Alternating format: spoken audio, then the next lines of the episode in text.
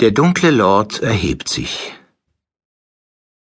Die beiden Männer kamen aus dem Nichts, erschienen wenige Meter voneinander entfernt auf dem schmalen, mondhellen Weg. Einen Augenblick verharrten sie reglos, die Zauberstäbe einander auf die Brust gerichtet. Dann erkannten sie sich, verbargen die Zauberstäbe unter ihren Umhängen und gingen rasch in dieselbe Richtung. Neuigkeiten? fragte der größere der beiden.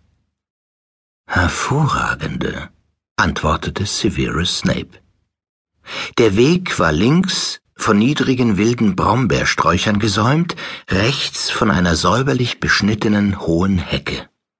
Die langen Umhänge schlugen den Männern beim Gehen um die Knöchel. Dachte schon, ich wäre zu spät, sagte Yaxley, dessen grobe Gesichtszüge immer wieder nicht zu sehen waren, wenn das Mondlicht von den Ästen überhängender Bäume gebrochen wurde. War etwas komplizierter, als ich erwartet hatte, aber ich hoffe, er wird zufrieden sein. Du bist dir wohl sicher, dass du freundlich empfangen wirst? Snape nickte, sagte aber nichts weiter. Sie bogen nach rechts in eine breite Zufahrt ein, die vom Weg abzweigte.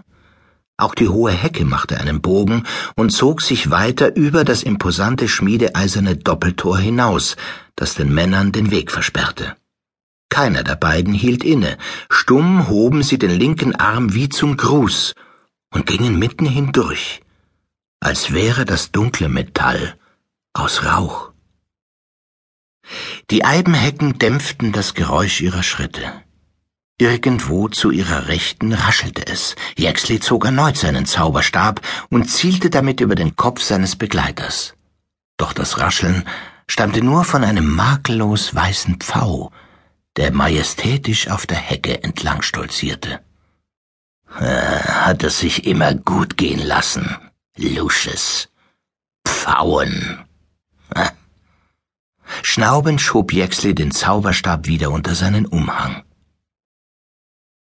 Am Ende des geraden Zufahrtsweges nahm ein stattliches Herrenhaus in der Dunkelheit Gestalt an.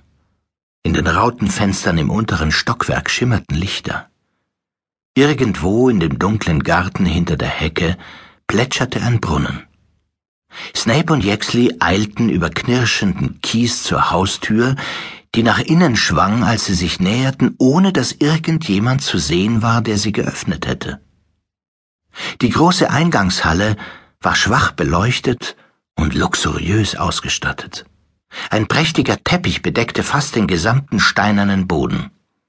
Die Augen der fahlgesichtigen Porträts an den Wänden folgten Snape und Yaxley, während sie vorbeigingen. Die beiden Männer blieben vor einer massiven Holztür stehen, die in den nächsten Raum führte, und zögerten einen Herzschlag lang. Dann drückte Snape die bronzene Türklinke herunter. Der Salon war voller Menschen, die schweigend an einem langen, verzierten Tisch saßen. Die eigentlichen Möbel des Raumes waren achtlos an die Wände geschoben worden.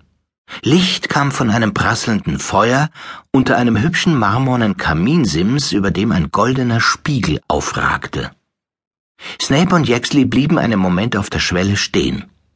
Während ihre Augen sich an das spärliche Licht gewöhnten, lenkte ein äußerst merkwürdiges Detail der Szenerie ihren Blick nach oben. Eine offenbar bewusstlose menschliche Gestalt hing mit dem Kopf nach unten über dem Tisch und drehte sich langsam um sich selbst, wie an einem unsichtbaren Seil aufgehängt und reflektiert in dem Spiegel und in der leeren polierten Tischfläche unter ihr. Keiner der vor diesem seltsamen Anblick Versammelten nahm Notiz davon, außer ein blasser junger Mann, der beinahe direkt darunter saß. Er konnte anscheinend nicht an sich halten und spähte etwa im Minutenabstand nach oben. Huxley, Snape, sagte eine hohe, klare Stimme vom Kopfende des Tisches her. Ihr kommt äußerst spät.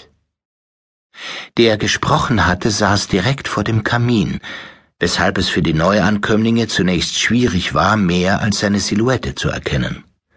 Als sie jedoch näher traten, leuchtete sein Gesicht durch die Düsternis, haarlos, schlangenähnlich, mit Schlitzen als Nasenlöchern und funkelnden roten Augen mit senkrechten Pupillen.